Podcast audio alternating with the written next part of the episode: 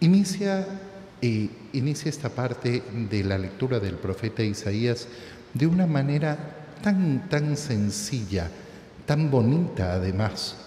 Ojalá, ojalá hubieras escuchado mi voz. Ojalá hubieras obedecido mis mandatos.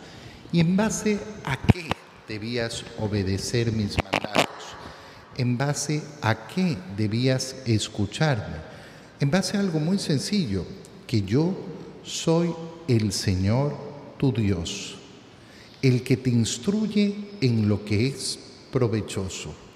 Oye, es impresionante ver cómo las personas tienen sus planes para supuestamente alcanzar la dicha y la felicidad.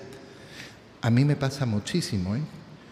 Hablar, por ejemplo, con un joven que eh, siente que su vida eh, no, tiene, no tiene mucho sentido y le pregunto, bueno, ¿y cuáles son tus planes?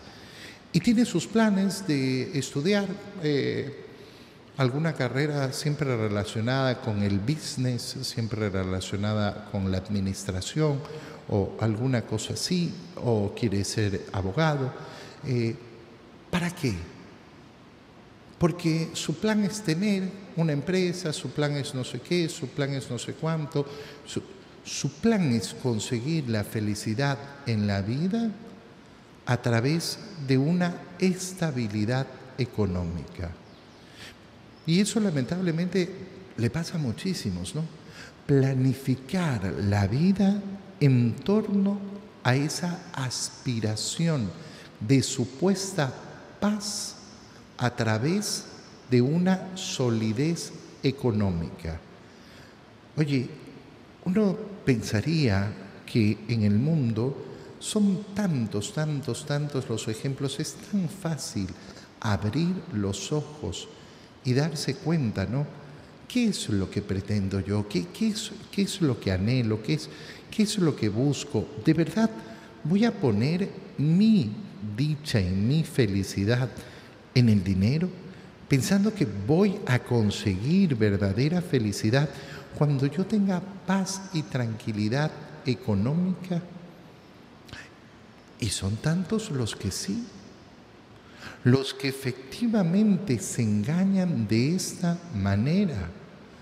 Por eso, cuando uno analiza qué sucede en muchas familias, en muchos matrimonios, cómo eh, entran en unas crisis existenciales tremendas cuando ha aparecido la crisis económica.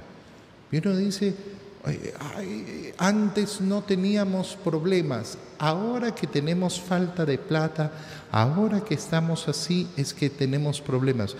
No, hermano mío, tú tenías un problema gigantesco que lo ocultaba el dinero que lo ocultaba la estabilidad económica. Y el problema era el sentido de la existencia, el sentido de la vida, porque me dediqué a escuchar al mundo con sus mentiras y no me dediqué a escuchar a Dios. Y es tan sencillo darnos cuenta, yo soy el Señor Dios. Yo soy aquel que te ha creado. Si nosotros nos damos cuenta de cuál es la búsqueda del corazón cristiano, la búsqueda del corazón cristiano es muy sencilla. Yo quiero hacer la voluntad de Dios. ¿Y por qué? Porque Él me creó. Porque Él me creó. Y el único modo de darle sentido a mi existencia es cumpliendo aquello para lo cual Dios me creó. Si este no es el motor de mi vida, si cumplir la voluntad de Dios no es lo que me guía, entonces fácilmente voy a estar viviendo una vida sin sentido.